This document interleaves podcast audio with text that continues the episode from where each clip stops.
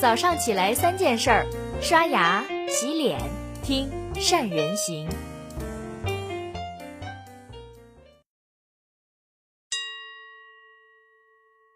大家好，我是善人。今天是我们善人行陪伴您的第一千五百九十四天。对于每一位企业家来说，做一家百年老店是一个目光远大也特别诱人的梦想。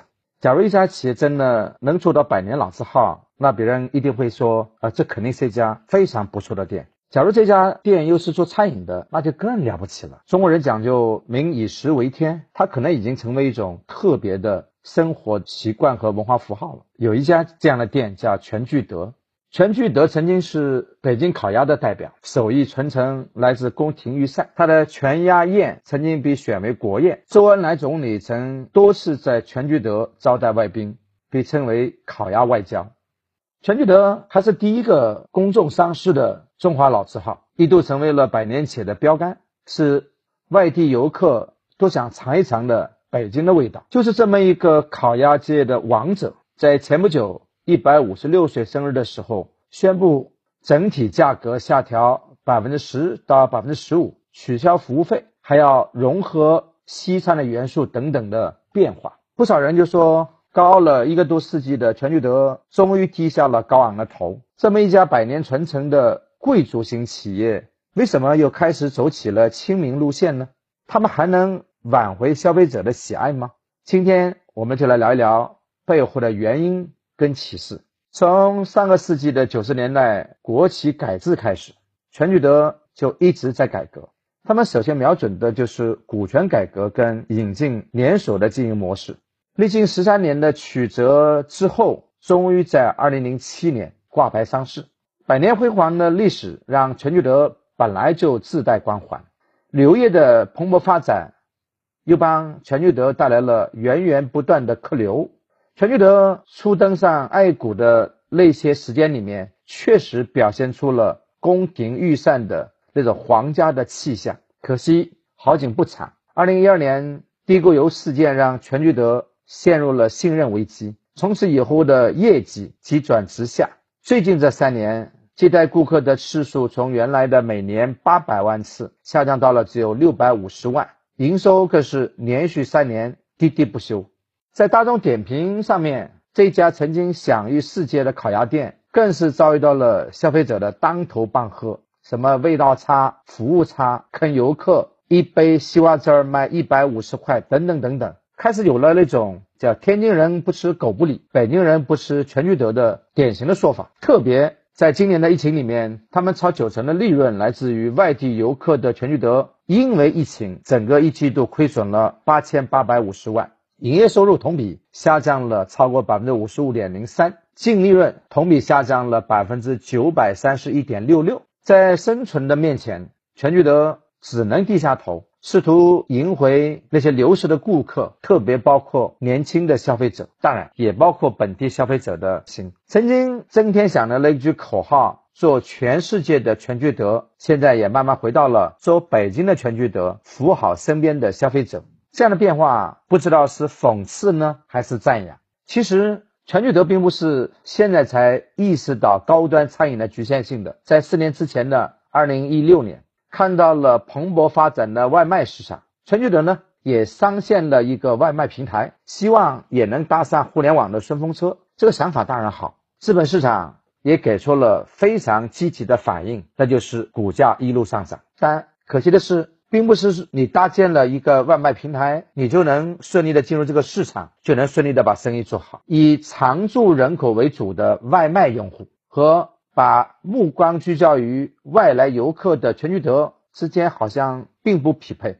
没有多少年轻人会去点全聚德那种贵的出奇的烤鸭外卖。仅仅一年时间之后，全聚德的外卖平台亏了将近一千六百万，只能灰溜溜的关闭了事。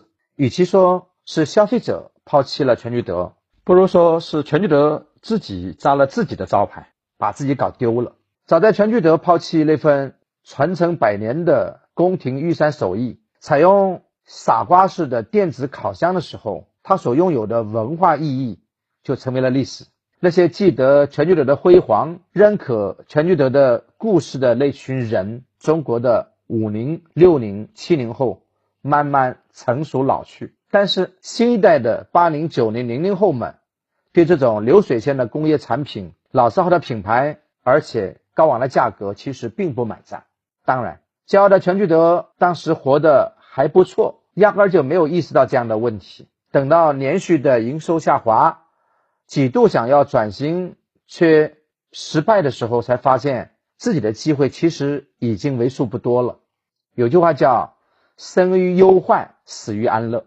每一家企业都必须有这样的忧患意识。从全聚德后知后觉的转型当中，我们不难发现，老字号特别缺乏危机意识，对新事物跟新生一代的用户的建议上，往往不屑一顾，在守成和创新之间，往往犹犹豫豫。最后，在时代的裹挟当中，不得不低头，又总是认为自己是老品牌，自视过高，并没有能真正去深入了解那些年轻消费者的心理，特别放不下自己的身段。餐饮行业其实很难在产品上出现绝对的技术壁垒，在今天物质丰富的今时代，除了做好产品，更重要的是。也要做好服务，对知名品牌的那种盲目的崇拜已然成为了过去。我们不要幻想消费者会迁就自己。全球的客户流失的问题，其实已经不是一天两天，而是十年了。我在十年前去过全聚德，那种感觉确实不好，不仅昂贵，口味也没有想象那么好。特别是当时给我的时候，给了一个泡沫的盒子，给我的感觉就是 非常的别扭。假如没有。百年的基业的支撑，现在才想着去走一些亲民的路线，去挽回消费者。换个加点差一点儿的企业，可能早就倒闭了无数次了。就像天津的狗不理也想升级品牌，直接就提高了价钱，产品跟服务依然换汤不换药。结果，曾经的天津知名品牌在退市的时候，天津人民竟然一片叫好。对准备去狗不理的外地的游客，天津人反而会劝退他们。水可载舟，亦可覆舟。无论多么老资格的企业，一旦失去了对消费者的敬畏之心，那就走到了悬崖的边缘。我曾经专题研究过日本、欧洲那些经营百年以上的餐饮跟食品的品牌，他们为什么能经营数百年的时间而不倒？他们有什么样的核心关键？我总结了四点：第一，这些百年品牌都特别注重传承，往往通过家族传承或者是创始人精神为核心的文化传承，他们特别注重良好的口碑。第二呢，他们一般都有属于自己的固定的经营场所，他们服务的对象主要以周边的居民为主，以游客为辅，有非常稳定的用户群。他们因为有着呃稳定的。社区拥护，他们可以培养一代又一代的口味的偏好，他们的顾客也在代代的传承。因为有着自营稳定的物业，不因为房东的变更影响自己持续的经营，更不会因为房东租金的上涨影响自己的盈利能力和生存的可能。他们也不因为短暂的经营的困境，就像非典或者是新冠疫情这样而倒闭或者是放弃。第三呢，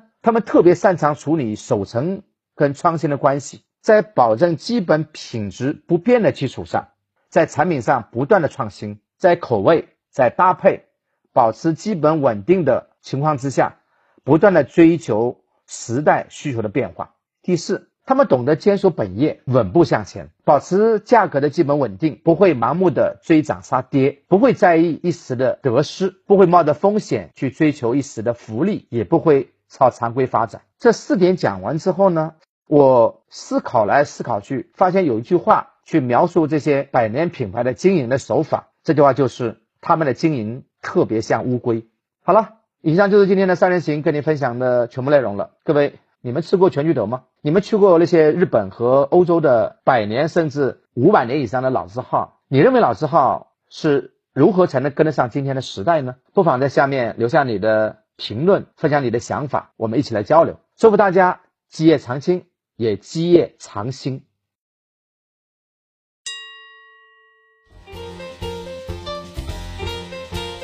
关注善人行微信公众号，每天早上六点三十分，咱们不听不散。